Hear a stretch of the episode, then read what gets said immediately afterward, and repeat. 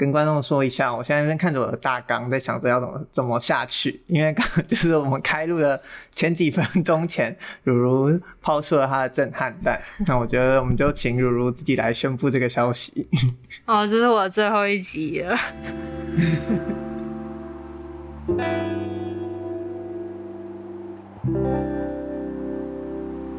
欢迎收听《世界尽头深夜酒馆》，我是立维，我是如如，耶。那哎，你有点可惜，你上次没有来，因为孟章说他就是蛮想蛮想聊的，而且我们上一集也就是因为你不在，所以我们两个人就决毅然决然的决定，两个臭男生不要来聊什么性别议题，所以我们 把性别的题目全部都删掉了，就只剩下聊政治的部分。而且孟章说他喜欢他的五分腿是 Gummy B 哦，赞哦，Love Myself，你听过吗？有。我现在正跟观众说一下，我现在正看着我的大纲，在想着要怎么怎么下去。因为刚就是我们开录的前几分钟前，如如抛出了他的震撼弹。那我觉得我们就请如如自己来宣布这个消息。哦，这是我最后一集了。但如如还是会来当来宾啦。就是如果我们来，就突然跟我们说想要上节目，一定非常欢迎。只是突然就变。对啊，如如有一些最近有一些自己的事要处理，你是不是觉得压力很大？就每个礼拜都这样子。你说怎么样？就是你觉得，就是这四集陪聊这四集压力有变小一点吗？说真的，我觉得没有，但我不知道为什么会没有。但我觉得，就是这件事情最近我真的是有一点，就是可能有点分身乏术吧。就我人生中有一些就是事情要处理。所以就是说，这件事情有没有？你说负担有没有变小？我感觉不太出来，就是因为整体人生的负担变大，所以所以这件事情的大小 到底究竟如何？我觉得我感觉不太出来。就因为要面对的事情还是很多这样子。对。那我觉得，我觉得刚好我们就卡在这一集可以做一个第一季的收尾。这是刚好第十五集吗？四十五集？哪个第十五集？四十五？四十？哎，应该不是哦。是第四十五吗？应该，我这边我这边的 title 是第四十二集。哦，那我整个不记错了。怎么？你本来预期是四十五是一个好看的数字？嗯，我我我其实我在想说会会不会就是就是你可能想要撑到一年这样子。就是这个决定，oh. 对对对对，因为离我们一年也才，对啊，我们四十二话也才差个十几，三个月左右。但是没关系，就是我会尽力的去撑起来，去找我们的好朋友来撑场。所以第一季之后会结，就是会休息吗？还是你没有要休息？我觉得不会，因为我自己觉得这个事就是休息一个礼拜就会想要一直休息下去。哦，oh. 所以我想说，除非因为一些时间问题休息的话。不然就继续录着，也算是给自己给我自己一个动力啦。我我自己觉得，嗯，那你觉得？那你觉得之前这样子就是轮流出题的方式，对你来说是好玩的吗？或者是其实你到后面真的是灵感用光？嗯，我我之前应该有讲过，就是我觉得出题这件事情呢，难不在于你。你的人生没有灵感，是在于如何产出一个两个人都可以有所输出的题目。没错，就是像如果立伟出了一题，就是科技相关的、不含人文的，我一定会觉得干啥小。我有出过吗？我想一想哦，哦哦哦，AI 那个也是你出的啊？对啊，我说不含人文的，我说我说那个中间点很难。而且就是要能够我们讨论之后，其实我自己最喜欢就是，不管是有来宾来，还是我们自己，我自己最喜欢我们吵架的时候。哦、我 不知道你有没有在喜欢这个点？我是没有啦。我我自己的吵架，我指的是那种就是良性的啦，就是我们在节目上觉得说你的看法是什么啊，我的看法是什么这样子的那一种。哦，我可能本人就你没有在喜欢这种路线，对啊，没有，我不是不喜欢，嗯、就也没有也没有，就我是一个我是一个不太喜欢吵架的人，所以我觉得就是、哦、很累，对，很累，耗费你的精气神。我在想说，就是其实荣格有一个那个，就是好像十二原型，荣格有一个十二型人格，然后可能就是好像不知道，就是之后可能有改良成不是荣格版本。嗯，就是我我就在一直在想说，立伟如果去测那个原型，应该就是一个战士吧？就有一个。有一个人格叫战士，网络上测得到吗？呃，一定测得到，只是我要找一下。他他就是他就不是一个，你就是一个战士，就是不像是你就是一个天蝎座这样，有点像是、嗯、你是什么加什么，类似类似。那、啊、你自己测出来是什么？好像是浪人吧？是什么探索者那个吗？他这个他这个十二型人格有点像是我们很久以前课堂上面那种。故事原型，对对对对对对对，就是大家都是从天真者开始，然后慢慢不管是经历了什么，嗯、然后再来是孤儿，然后再来是英雄，然后再来是照顾者，就是牺牲者类似那种，然后再来是探险家，嗯、然后反抗者，然后还有情种，创造者，这个有点是中国的翻译，我来找一下。这还蛮有趣的。现在找好多的版本都不太一样。嗯，我遇到过最多就是天真者嘛，孤儿、照顾者、爱人、嗯、战士、统治者、反叛者、魔术师，然后创造者、追寻者、愚者、智者。我觉得它有一点杂糅各种，就是如果你有在算塔罗，你一定对这些东西不陌生。然后可能看一些。看一些电影也会对这个不陌生，所以是人的一生中会走完这十二个人格嘛？嗯、如果顺利的话，他他是我记得之前看那个书，他好像是说有点像是一个旋转螺旋的楼梯，就是你当过天真者，嗯、然后绕一圈绕一圈绕一圈，你最终还是会回到天真者，只是那个状态会不一样，就是见山是山，见山又是山那种感觉。就是不太会，就是它不是一个你走完就没了的旅程，就是它会一直持续的回来。你看战士的原战士的天赋是勇气、自律、正义感、畏惧、软弱、无能、寻求战胜困难、公平正义等等等等。那不是我，我觉得是。你说你自己是什么？我之前可是那个很久以前测的，好像是浪人吧。Oh. 可是我有点忘记他这个描述是什么。可是那那个浪人应该就跟就是我在那个五分推里面讲的那个永恒少年有点类似哦，嗯、很有趣啊！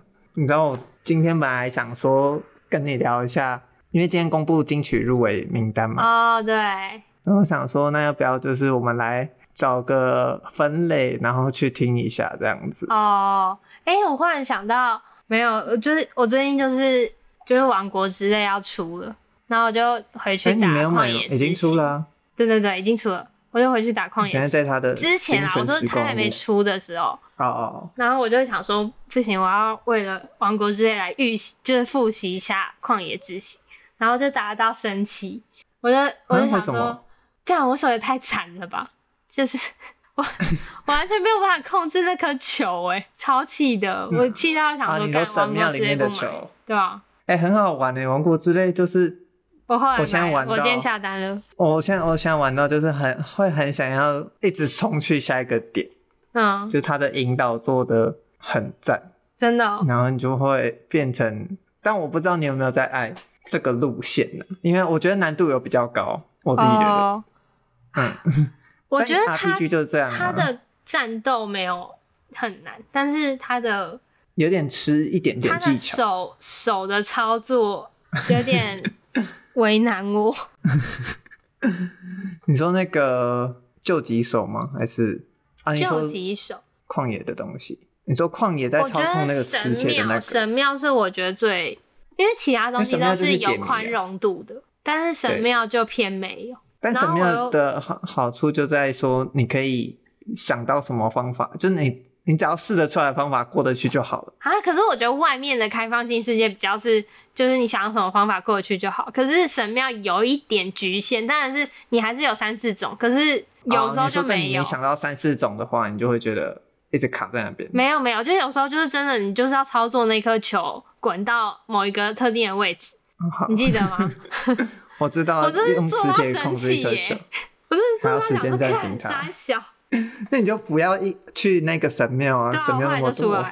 可是还是会觉得，看，嗯，你刚刚本来要讲什么？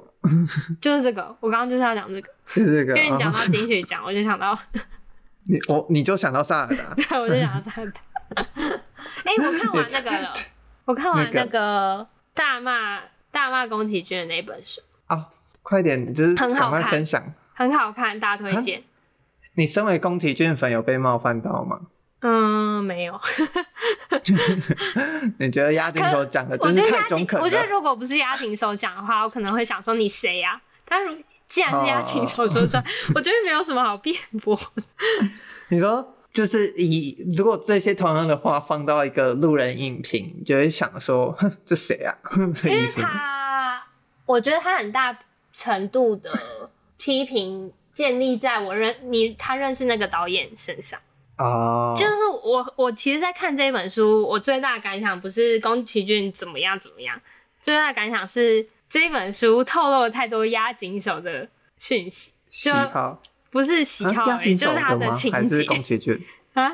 什么意思？就是押井守在批评别人的同时，也暴露了很多他自己的性格，或是他的爱好，或是他的。各种，你说他特别喜欢某一种剧情，这种，嗯，我觉得有有一点是铺了他没教养的部分，就是他，我想听，他那本书就是一个，呃，就是一个女性女性的影评人，叫、嗯、我有点忘记叫什么，然后还有押井守的对谈。其实这一部这一这一整本是以一个对谈的形式进行，然后就是那个影评人有时候会。就是我觉得有点小戳押紧手，然后要不然就是可能讲，因为他故意刺激他，对，或是有时候又说，就是有点刻意曲解押紧手的意思，有点类似这样子。然后押紧手就会，不是你根本就没有听懂我说的话嘛。然后我身为《攻壳机动队》他的两部《攻壳机动队》的粉丝，我就会觉得这个还蛮有趣的。就是他认识的，他认识那个导演，然后又要讲那个那部片的坏话，但同时他也把自己丢进了海里，这件事情很有趣。我觉得有点像是，比如说大家都拍的壁纸，然后大家都对彼此的壁纸一定有一些意见，嗯、因为就不是你拍的啊，你一定会有一些就是不喜欢的地方，那别人也也一定对你的片有一有一些不喜欢的地方，而且就是这件事情在。嗯、呃，外面可能不可怕，可是放在学校里面一个特定的圈子，会稍微有点可怕的点是，你你都认识那些导演，所以你你在看那些片的缺陷的同时，你很容易连接那个导演到他本人。对，然后有时候他不是空穴来风，或是无的放矢，他有时候就真的是因为这个导演的人怎么样，所以他拍出来片怎么样，像啊。我自己拍的片就会缺少动能，就是主角很少凭自己的意志行动，就是他都是被外来的事情打到，然后决定要怎么样，就是他不会有自己行动的那种、oh. 呃剧情嘛，可以这样讲。嗯，然后这就是跟我自己个人息息相关，这这就是你难以避免创作一定会遇到的事情。所以才可怕。嗯、然后我觉得这一部这这一篇就是那个叫什么，他他叫什么？押井守畅所欲言嘛。对对对对，这一部就是完全放大版，然后更就是成熟的导演大人们在吵架的故事。可是他没有吵啊，他只有押井守一个人一直在讲。呃，可是押井守也有也有讲到，就是他跟宫先生本人在吵架的故事。就是龚先生好像会跟他抱怨说，这些动画师怎样怎样怎样怎样，然后然后押井守就会说，你不要再这样讲了，什么什么什么。所以就是如果大家觉得就是大家有有兴趣看他们吵架的话，我觉得这部片子就是这一本书真的超推。那你有觉得就是你看下来的时候会觉得某一部电影押井守自己解读错误，或自己把他的喜好套进去他的批评这样子吗？我觉得每一部都是这样啊。就是 真的没有什么好说的，就是押井守就是一个押井守就是一个个人喜恶很鲜明的人哦，嗯，就是这没有，就是这没有好好坏吧，我觉得。我以为就是粉丝看到一些不实的指控。我觉得这样很不健康。就是如果你看到，然后会干，那明明就不是这样的。我觉得可能有点，你可能要回去反思一下自己，接受 接受意见的那个宽广度，就看开心啦。因为你你你有你之前有讲过，你有宫崎骏粉这个 title，所以我才在想你会不会看的时候会其实不太满意他说的一些地方。我觉得有一些地方会觉得。啊，你就我觉得，我觉得我可以理解你说就有点被冒犯，因为我这么喜欢，你怎么可以说他不好？可是就有时候要放宽心，就是 的确是有一些地方你会觉得啊，你干嘛你干嘛这样说？但是就是放宽心，就有点像是别人开你玩笑，就是心态要再放平。欸、那那那我只想问，那个日本动画以前一直是票房第一的《神隐少女》。怎么被他讲的？就是他，他是用什么角度去看《神隐少女》？其实他一直，他一直，呃，这就是几部宫崎骏的作品，他其实一直在重申的，就是他其实就是一个只在乎细节的导演，就是他在乎这这一幕画的超好看，就是人要怎么跑什么的。但是其实以整个剧情来说，宫崎骏还是押井守。宫崎骏，他押井守在说宫崎骏，他说以就是整部片来说，其实剧情是。破碎，真的吗？我觉得他说的也是有道理。可是因为我觉得押井守就是一个在剧本上面很严谨，就是、oh. 所以他在看宫崎骏的时候就会特别看的不顺眼，所以他才会说他做导演的功力怎么样，就是在二流以下，这是他原话啊。就但是他前面那句话是宫先生以作画功力来说的话，是不世出的天才。嗯，就是他好像，这就是他的个人看法，就是他在说，你在想宫崎骏的某，就是所有电影，你都基本上不记得后面发生什么事，因为他重点就不是结局，重点就是某一颗镜头超可爱，然后那个小黑小黑煤炭拿金平糖很可爱，什么，你就只会记得这些细节。我以为这是用在新海诚，新海诚哪有啊？他就是一个 emo 仔，好不好？可是新海诚不就是会把风景画的很美，美到就是……我觉得新海诚跟他们的、嗯、我不知道、欸，因为他好像也有讲到新海诚，但我有点忘记他的评价是什么，应该也没有很好。好有趣哦，很好，很好看。改天把把那本书找来看。嗯、你这样讲完之后，我觉得它又更神秘了。我觉得真的很像。就是真的很像是，就两个创作者在互臭啦，就有点，就是你不会真的把它当真。好想好想看他们当面互臭。他们好像已经不讲话了啊，已经无法。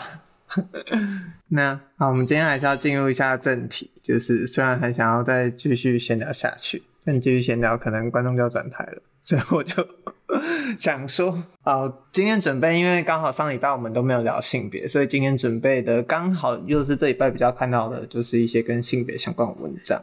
因为我想说，就是这方面的意见还是问女性会比较准确。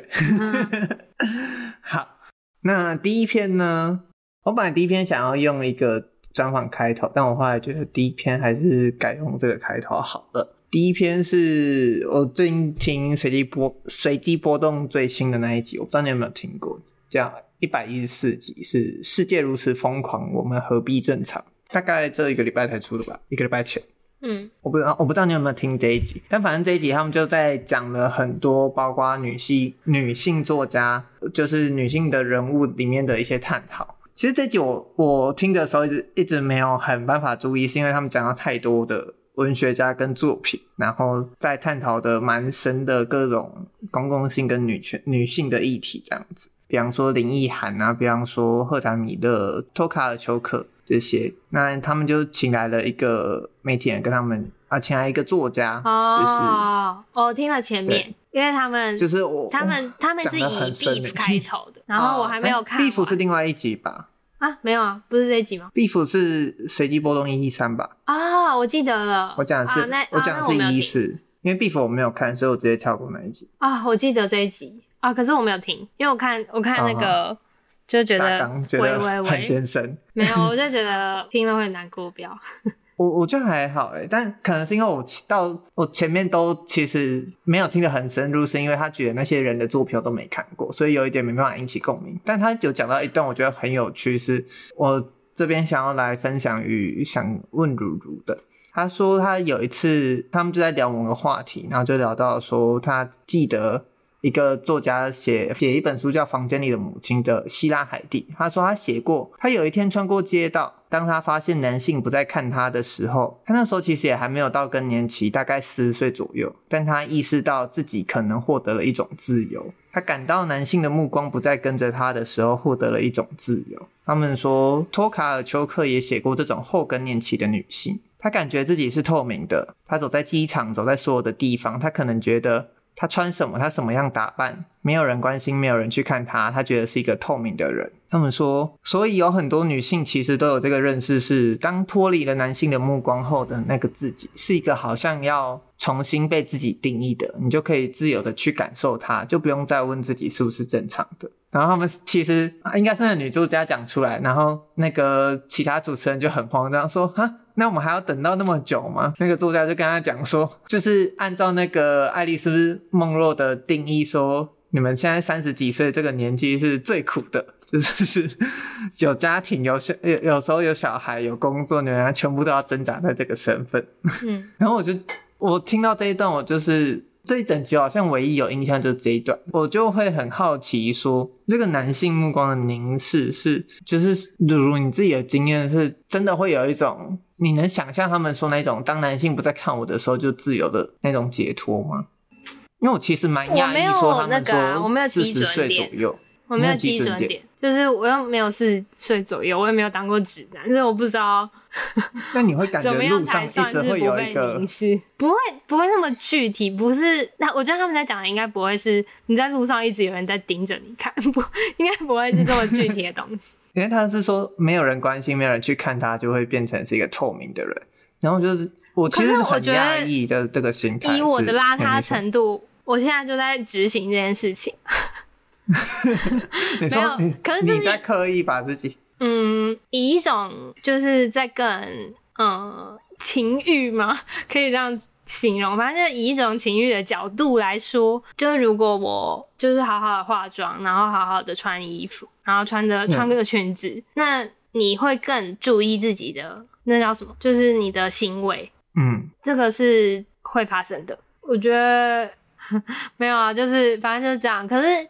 哎、欸，你你之前好像有问我说为什么要抽烟？你记得我记得你在某一集有问我，我跟我讲过。哦、有你在大一的时候问，我觉得我那时候想要抽烟的其中一个理由，很小很小的理由，也是因为嗯，就是想要摒除那个视线，就是啊，你说别人闻到烟味就不会来看你的意思吗？嗯、呃，不是、欸，哎，就是别人不觉得女生会抽烟，就有一点不觉得。就当然我们现在长大了。哦就是没有人 fucking care，但是那时候，嗯，我的确是有从中得到一些解脱哦，就不要再做别人预期你会做的事情，有点类似这样的概念。嗯、我觉得他，我觉得他很透明啦，所以就是你刚刚问的两个问题都是很具体的，可是我觉得那个视线啊，它是不具体的，所以嗯，很难跟。别人解释，然后有时候也会觉得，哎、欸，是不是我太敏感啊什么的？你会有自责自己的这种，嗯，也不是吧，就是也不是自责，就是会觉得，哎、欸，有没有有没有我太敏感的时候？有没有别人根本就没有在这样看你？你哦，还这样就是自己自以为？那 有这个心态出现的时候是，是因为我就会想起，就是反正我下一篇要讨论的是。赖平宇跟林长佐他们在聊他们看《人选之人》这样子的一篇文章，嗯，然后我就我不知道你有你后来有看完吗？你有看完啊？就是因为我觉得它里面提出了一个，他这一出剧里面提出了就王静演的那个角色雅静的观点，提出来一个我觉得蛮蛮值得讨论的，也不是说值得讨论啊，就是因为我那时候是跟我哥在一起看，所以当那个暴雷警告，暴雷警告。当那个性侵场景一出现的时候，我就会，我跟我跟我哥有时候就会去看，说王静自己也有讨论说，他自己是不是一个完美的受害者形象，对公众来说很重要。对、啊，所以我当他我当我听到他们在讲这个的时候，我就会去，就是我就会很好奇啊，应该纯会比较是好奇那个四十岁左右这种获得的自由，就是这种透明的感觉，到底是对女性来说是一个渴望的事情吗？就因为我觉得，我觉得你可以自主自照这件事情，所以我不知道哎、欸，就是 你说自动就觉得不 care，还是说你觉得就你可以跟这个事情对抗？可是因为基于它是透明的，oh. 所以你当然也不知道你在对抗的敌人是谁。因为像你就会问这些问题，但我觉得我相信，如果今天是一个女性听到这个 podcast 或是怎么样，我猜我猜我们是不用进行这些讨论。我猜啦，我猜测啊，uh, 嗯，就我觉得他，因为所以，我其实在给你们一种凝视，还是你觉得我们讨论这个本身就会加剧这件事的发生？我觉得讨论这件事情是无用的啊，就是就是好，啊、我觉得这件事情就是 怎么讲？因为你你讨论这件事情是觉得它不对吗？还是怎么样？就是因为我觉得它好像并不是，就是它好像一定会发生的，对对对，因为。这是不是也有点生物学？就是求偶期的男女就是会互相凝视，只是基于我们现在这个社会男性的权利或是文本这么这么庞大，所以我们才会觉得有一种压力。可是这这样的凝视本身是不是，嗯，就是是是不是正常的啦？就是我觉得他好像是正常，就我好像不能说，哎，干你凝视我，你是不是变态啊？你是不是？杀猪啊什么的，没好像没有啊，就不是啊。嗯，所以，所以，嗯，就你不知道为什么要特别拉出来讨论的意思。也不是我，我觉得如果要谈性别的话，就是这样的凝视。我想一下要怎么解释。嗯，好，就是好，就是你第一个是他，就是实质上的凝视，就是他真的在看你。嗯嗯。那这个这个，我觉得有一点你不知道怎么。因为你如果在路上看到一个正值青青年的男生，你会不会也去看他？这是不是一个？嗯、这是一个其实是对等的东西。那你你看得出来？我就呃，应该不要说看得出来，你觉觉察得出来那个眼光是恶意的，还是善意的，或者只是纯粹生物的？就是不管是只要是长得好看的人，我们就看一下这种，还是是你觉得你你能发现他其实对你投射的是一种你会感到不舒服的？目光，这种是觉察得出来的，觉察出来啊，觉察出，就是、嗯、呃，觉察出来吗？我想一下，因为我觉得一定有人是被好，哎，看，我想到黄立群有，他有写过一个东西，我觉得哦，我想，我想一下我要讲什么，就是我觉得我自己本人是一个很禁欲的人，就是 我、嗯、我是一个。就是不太展展露自己的情欲，然后也不太接受别人对我展展露情欲的人，所以就是当我遇到这些问题，我会跳得很远，就我会就这是我个人的状态，所以我也不会去穿短裙或是露肚脐的装束，所以我就不会再就是我就不会接收到真的有人跟我说啊，你就不要穿那么少啊就好了，这可是这是我个人的选择，嗯嗯。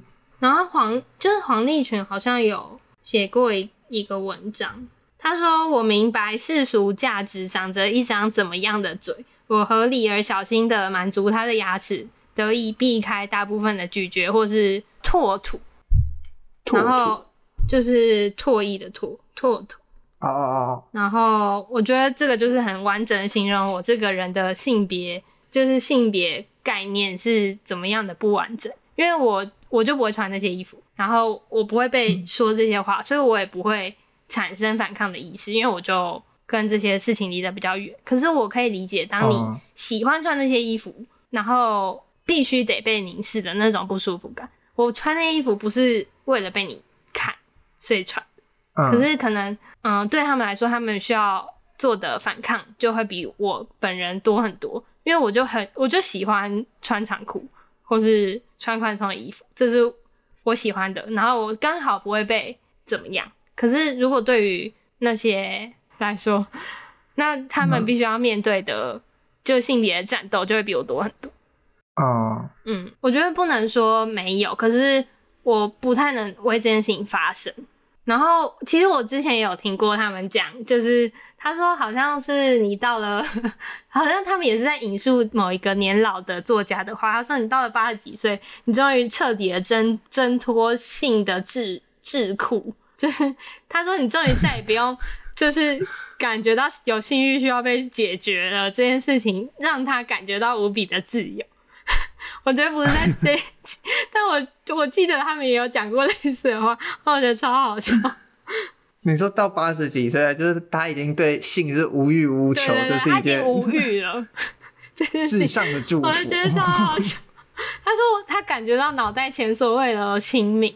但我我那我觉得就顺着讲下去，我第二个要分享好了，因为第二个刚好就是呃这篇是 Open Book 的文章，是叫那个不好意思，想请教委员，最近有看那部剧吗？赖平与、林昌佐聊人选之人造浪者，然后里面提出，他们有提出一些政治实务，我觉得很有趣的观点。比方说，他们他们在讲说，他们要怎么对，就是其实政治不是在质询上，你把行政部门变倒。他说他只他觉得这几年他慢慢发现，做政治不是要别人认输，而是在争取认同。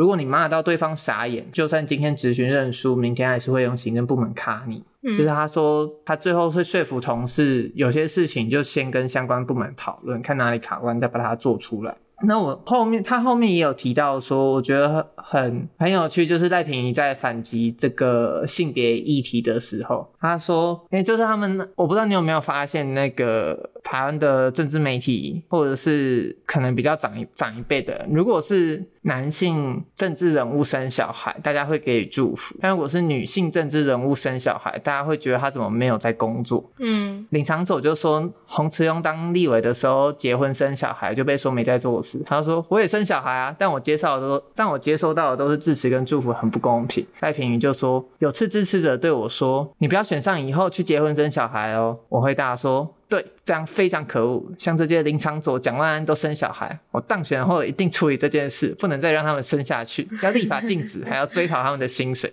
他说他讲完就走掉，我就觉得很很酷的一件，也不能说很酷啦，我觉得它就是一个很很小的一件小事，会去反映出我们整个社会对性别环境和性别角色在，尤其是政治这个领域有不一样的看法。因为我自己觉得《人选之人》那部剧，它都是在用小事。去带出整个生命就是政治。那我觉得这篇文章还很好看的一个点是，因为林昶佐的老婆是 Doris 嘛，你知道？我不知道，就是反正就是闪灵乐团的的妻 子。对对对对对。啊，那他们要怎么练团？他是团长，团长贝斯手和合音，人家还可以拿金曲奖诶，厉害吧？那他们练团小孩。好可怜，然后他小孩，他里面就是在讲，他这篇文章我就觉得林昶佐的提出来的那，就是他自己讲他的故事，我就觉得其实就是那个剧中陈嘉静在发生的故事，因为故事中的陈嘉静就是黄建伟演的那个角色，你知道他们是真实夫妻吗？我知道的，有看到。然后说，他们就会去思考说，到底是 Doris 会觉得，凭什么这几年他们两个都自动认为林昶佐做的事情比较重要？但他们也没有讲开，是很沉重的一直压在那边。因为林昶佐最近宣布说他们要竞选二零二四，他就觉得他、嗯、他说他要多花一点时间陪家人。但其实很矛盾的是，其实是 Doris 希望他继续选。嗯，然后赖平就说，因为 Doris 本身也是关心政治的人，所以认为跟对手比起来，林长佐会是更好的人选。林长佐就说对，但他他是用选民的心态在支持我选，但不选是他自己的决定，因为我真的很珍惜一家人在一起的时间。嗯，我就觉得他在这边就会，林昶佐就有说，在剧中陈家俊的那个处理，就是什么在工作中穿恐龙装陪小孩，这个也没办法解决太大的问题。他说，若以解决问题的程度来讲，可能连二十分、十分都没有。嗯，我看到这一段的时候，我就觉得很有趣，是大家可以去看这整篇专访在讲的故事，然后也是我们上上一集。四一七爆笑没有讨论到的部分，那我自己觉得，我不知道如看的那个当下是觉得他处理的，他有没有处理好，或你自己有觉得出戏或不敢，有没有被感动的地方？我其实因为还没有机会跟你聊嘛，想说顺便问一下。你说那个夫妻夫妻的部分，对夫妻，或是这整出剧啊，整出剧啊，整出剧啊。我说我们看，就是、oh, 就是那个夫妻，至少夫妻那满天飞的，对，有一点。我觉得它是一部好看的剧，诶，可是我比较觉得它是谍报片。我不觉得他谍报吗？哦，你说王静的角色是不是？对，超屌的，被吓吓疯。我觉得我这部，我觉得黄家靖演演的很好。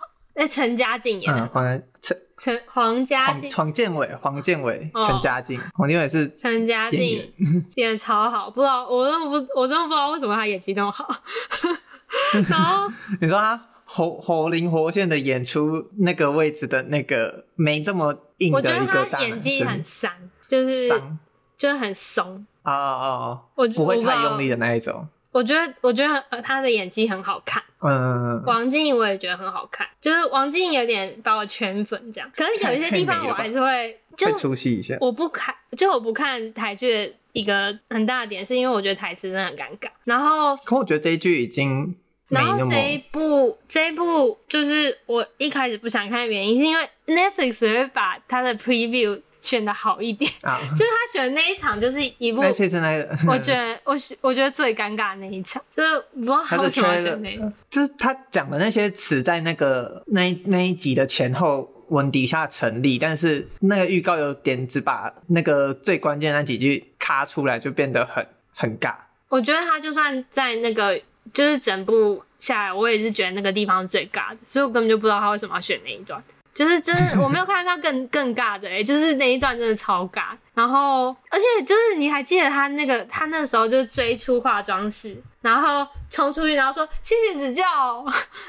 我直接觉得 有个尴尬，尴尬到死。但是就整部剧我觉得蛮好看啊，那一部那一部分我觉得还好诶、欸、可是就还是我觉得他还是蛮理想化的。嗯就是我觉得他就是在描述一个我们就是跟剧中讲的一样，我们社会还没追到的那一天。然后林君阳也用他比较擅长的形式去和架构去去打造这个这个世界。嗯，因为我有去看《一起》，就是林君阳的最近上映的另外一部电影，就上一集。那上一集我有问孟章一个问题，我有点想也问问看你的想法是，就是我在看的时候会觉得说。林月珍这个角色，就是他在这一出剧里面几乎没有太明显的缺点。嗯、那他有做出是属于他的妥协，也有做出属于他，比方说他在回答学生那一段。那我那时候就有看到我朋友转贴一些文章，那他自己也有做一个总结。我觉得这个问题很有趣，是说如果现实生活中真的有林月珍出现，我们真的会投给他吗？因为如果我们没有上帝视角，如果我们不知道他在某个人在背后。他做出来这个决定的背后是有这些原因，会有这些考量。那我们要怎么知道一个人是林月真还是柯文哲这件事？我不知道你的你自己的想法是什么，还是你觉得这就是一个可能是无法避免的事啊？我们就是看不到，那我们也只能依我们自己的观点去判断这件事。我觉得林月真就是我觉得整部戏最不真实的地方，就是我在看的时候就这样，oh. 就是这样觉得，就是我觉得。但是他的不真实也带出了我觉得整部戏剧本的，我觉得对我来说的缺点，但未必对大家来说是。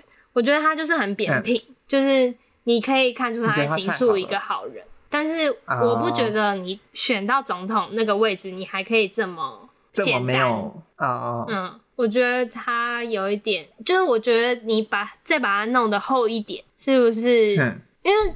我不知道，就是你要选到总统，你应该会有一些算计的吧？就是算计就一定是不好的嘛？就是我不知道，就像纸牌屋那样把人全部杀光，不一定。就我觉得不用到纸牌屋那样，那样就不真实了。可是那他的算计在哪里？或是他的嗯，就是他不会心里只有权谋在哪里？对对对，就是他不会心里只有哦，我要为女性创造一个更好的未来。就是他他他的人不会这么扁平啊，你知道吗？就像我觉得那个夫妻的戏也是有一点类似这样，可是我当然理解，就是这件事情，就是他他已经做得够好了。我只是觉得，如果要我鸡蛋里挑骨头的话，我会觉得是不是都还可以再更厚一点？就是嗯，就是夫妻一定不会那么容易就和好。然后我觉得他和好太容易，我不是在说就是他要要后面要一些 twist and turn 什么的，我只是觉得就是那个就是认输太顺的。对对对，就是就像你刚刚传给我那个，就是像林长佐讲的那个吗？对啊，就是他他写什么？他说他会改，他写说他只会给十分，他说他会改，或是在工作中穿恐龙装来陪伴小孩子，但这是解决不了问题的。嗯，那这就真的解决不了问题。嗯，所以我我自己会喜欢这篇专访，是我觉得他们在第一线的角度去提出来，因为这一篇里面赖品瑜也说，他说他其实不是鼓励你身为受害者一定要发声，嗯，就是因为他觉得这是每个人的选择，他。从不主张你一定要站出来，因为没有这个义务。嗯，但他说虽然不太真实啦，但是他不反对这部分，因为它是一出剧。那他有有一些给人希望的部分，他自己觉得也不错，这样子。嗯，我就觉得很有趣是，大家可以去看这篇文章里面他们怎么去讨论跟这出剧比较相反的一些议题。我自己觉得这一篇就是会一直提出来不同的视角，在不管是人选之人的。剧也好，也还有一些政治实务，我自己会很喜欢这篇文章。那刚刚是我们的第二篇，就是 Open Book 的那个，不好意思，想请教委员有看最近有看那部剧吗？赖平与、林昶佐聊人选之人造浪者。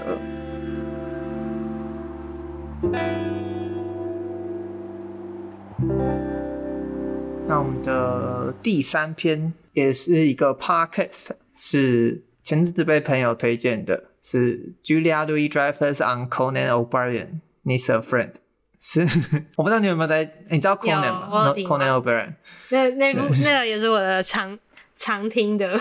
啊，你有你有你有听到这一集吗？我听到一半。我觉得这这一整集都很好笑，因为我对那个 Julia Louis-Dreyfus 他的一些之前看 Veep 嘛，所以对他那边比较熟。但我觉得他们很有趣，因为他来这一集主要是来夜配他的 Podcast，嗯，对，是 Wiser Than Me。但主要是 Julia 在找一些呃，她觉得 wiser 女性，年长的女性。他第一集邀的是那个好莱坞的国宝 Jane Fonda，那一集也蛮好听的。他说，就是那一集 Jane Fonda 在抱怨，在跟他讲说，Katharine Hepburn 凯瑟琳·赫本，就是有一次跟他实话实说，讲他演技没什么灵魂，我 就觉得、嗯、哦，好凶哦。反正我要讲这一集的，我不知道如如听到那个片段没有？那这一集。因为我忘记 Conan 现在几岁，他们这一整集很大一部分在聊年龄焦虑这个东西。Julia 六十二岁，然后 Conan Conan 六十哦，Conan 六十岁哦，Conan 比 Julia 还年轻，我有点吓到。然后反正他们就在谈年龄焦虑这这件事情。然后 Conan 就说他有一次开车的时候就问他爸，因为他爸是一个医生，他说因为他发现就是他自己开的比较慢，他就问他爸说是不是年纪越大，因为你。处理资讯的能力变得比较慢了，开车也变得比较慢。然后他爸就说，有一部分是这样，但另外一部分是他自己觉得是，当你上了年纪，你就会明白有一些事不用急。他的英文是 As you get older, you realize there's no hurry。然后当下 Conan 就原地爆炸，就是他那个脑内的，就是他就哦，原来比比他更年长的人是这样想，然后。嗯因为他在迈入六十岁，Julia 六十二岁，他们在聊这一整集都在聊一些他们怎么去听，然后 Conan 也在说，他其实也想去上 Julia 的节目，但是他又没有比他老，又不是女性，他 就说可以去上你的节目吗？然后我自己很喜欢这一段是，呃，他们两个会一直聊说他们对年纪的看法，然后 Julia 就说她刚好她前阵子才跟一个八十几岁的得过普利兹奖的小说家聊天。他有讲那个名字，但我有点忘记。他说让他觉得我也想成为那样的八十岁，就是会让他想变成八十岁。我就觉得哦，我不知道，可能是应该是 Julia 讲的吧，所以我自己又会给他一点加分。嗯、就你自我自己的心心理啊。但我觉得这一整集在聊年龄的心心态，我自己觉得你会你会得到一种很很不一样的观点，尤其是如果后来再去听 Julia 自己的 podcast 的话，嗯。我觉得那一句“当你上了年纪，会明白有些事不用急”这句话，你就会觉得很……我不知道，它算是蛮蛮 shock 的一句话，就是对我来说，也不能用，嗯、我不知道用 shock 来形容对不对，但反正就是会会有点冲击，尤其是对现在二十几岁的我来说，我就会觉得哦，原来这些人是上了年纪，你的想法会变成这样。在这边分享给大家是 Julia Louis-Dreyfus。On Conan O'Brien needs a friend。你是一直都有在听他的 podcast 吗？嗯。你有推荐其他几集好听的嘛，因为我是因为别人讲说 Julia 去上才去听那一集的。哦，我也是挑来宾诶，我不认识的我就不太听。可是我最近啊，我想到就是就是诶、欸，我最近看了一个很好笑的 comedian 的 special，他叫应该叫 John Mulaney 嘛，他他有一个新的、就是在 Netflix 上面上的脱口秀叫 Baby J，我觉得很好笑，但是应该也是很吃频率，脱口秀都这样子。是走哪个路线的？我不知道哎、欸，就 就是你去看就知道。但是他也有上 Conan 的，我最近我今天才在听这一集，但还没有听到，还没有听完啊。好，那就是分享第三篇。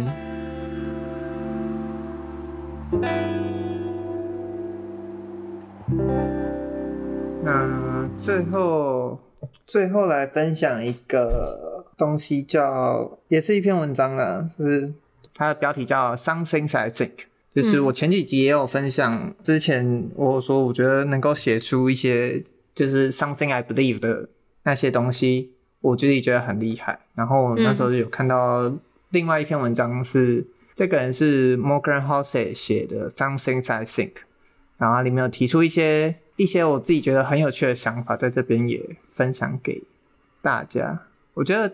还有一个很有趣是，My jealousy of dogs. They can sit for hours doing absolutely nothing, appearing perfectly content. 就是哦，嫉妒狗的一点就是他们可以坐在那边什么事也不做，就这样做几个小时，而且还一脸很满足的样子。然后还有啊，他整篇文章其实还蛮长的，但我觉得有一些很有趣的点是。Social media makes more sense when you view it as a place people go to perform rather than a place to communicate。就是呃，如果你把社群媒体看作是一个大家去表演而不是去沟通的地方，会对你来说更合理。然后我就想起来了，我们之前不是我我自己有讲说，不要试图在社群媒体上说服任何人，不要试图试图在网络上说服任何人。我自己觉得这就是一个。蛮好玩的出发点心态，就是你把它看作大家是来表演的，你就不会试着想要去，就是大家表演完表演完就走了，表演完得到掌声，表演完得到鼓励，那表演完也会得到批评，但表演完就走了，它不是表演来跟你很对话的。我自己觉得把社群媒体看的这个心态是蛮有趣的，也我自己对我来说是蛮适合的观点。嗯，然后还有一个是。The most important communication skill is knowing when to shut up。这个应该不用解释。嗯，还有一个是，I recently came across something called the rules of thirds. One third of days you should feel amazing. One third of days you should feel okay. One third of days you should be crappy. That's a good balanced, realistic life. 就是三分之一法则。三分之一的日子你应该要觉得。 很很赞，完美，amazing 这样子。那三分之一你应该就觉得普普 OK，那三分之一你应该要过得很惨。这就是一个真实的，但也好的，也是平衡的人生。然后还有一个是，Every generation is disappointed in their kids, partly because things typically get better over time, and you become resentful as you see younger generations bypassing problems you had to overcome. 就是每个世代都会，每世代都会唱衰下一代啦。但大部分的原因都是因为大事情，这世界变得越来越好。就是你开始会觉得说，他们为什么不用走过你走过的那些苦？就是你会开始变得有点气愤。我就觉得他提出来的这个观点，其实就是多多少少你都可以在社会上看到一代不如一代的这种评语。那你只要把它这样想。其实这些评语就就是这个概念。那它里面还有一些，就它整篇很长啊，但我在这边跟大家分享一下，是我自己觉得还不错的这篇文章《Something I Think》里面一些值得有趣有趣讨论的观点。嗯，好，那这是如如的最后一集，所以把很大的时间 留给跟如如聊天。那我觉得就让如如来推荐最后一首歌吧。最后一首歌，对啊，我想一下，我来找一下我最近听的歌。都来到了，就是你暂时告别的集数了。该不会什么歌都没没有听吧？我看一下，水晶音乐。完全没有听歌哎。哇，那有没有你心爱的，到现在还是，或者是每个阶段听都觉得它不一样的歌？你的爱歌，人生爱歌有吗？我想一下，我最近接近听歌的就是萨尔达的，就是演奏会。那个好听，还好普通。我很喜欢那个 Cats 的主题曲 Cats。看啊，大家有没有去看《星际义工队》？没有哎、欸，我我没有在玩，比较少追。那他就是我来 推一首《Creep》。哦，难怪我看到有人在分享。第一首进电影院第一首歌就是。然后我前几天听到一个很好听的翻唱版本，叫 Daniela Andrea，对，我不知道怎么念，是一个女生唱的，很好听。这首这首串流应该没有，应该是在那个。你之前就听过这首歌了吧？对啊，就是不管怎么听都超好听，不管谁唱都超好听，是一首神曲。但也是 Radiohead 的。好像自己不太喜欢的一首歌。对对对对。但是你知道最好笑的是，就是 Creeps，就是每一首，就是不管是翻唱的还是哪里，就是每一首 Creep 的下面的留言都会有，嗯，就是我是一个 I'm a creep，I'm a weirdo，嗯，就是 Creep，还有另外一个，就是他他在玩那个同音不同义的。的玩法就是在说，就是我是 creep 可以念成，就是 creep 可以被拼成 c r e p e，然后是可丽饼的意思。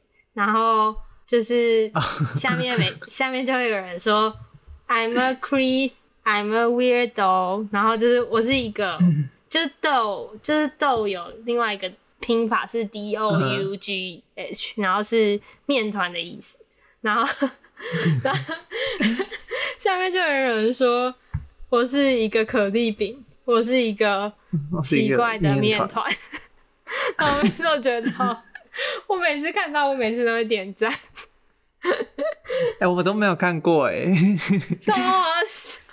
我第一次听到，超好笑。我想说，我都稍微划一下留言了，这我没看到这个。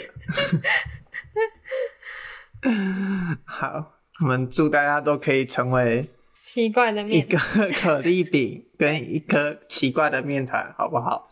好笑。好，那我们要跟茹茹欢送说再见，拜拜，拜拜。很快。啊，你如果很想聊某一部上映的片的话，也可以也可以跟我们说，好也可以跟我说。OK，好没问题。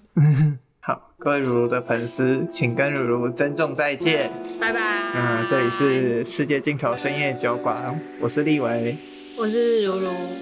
那我们第一集结束，拜拜，拜拜，突如其来。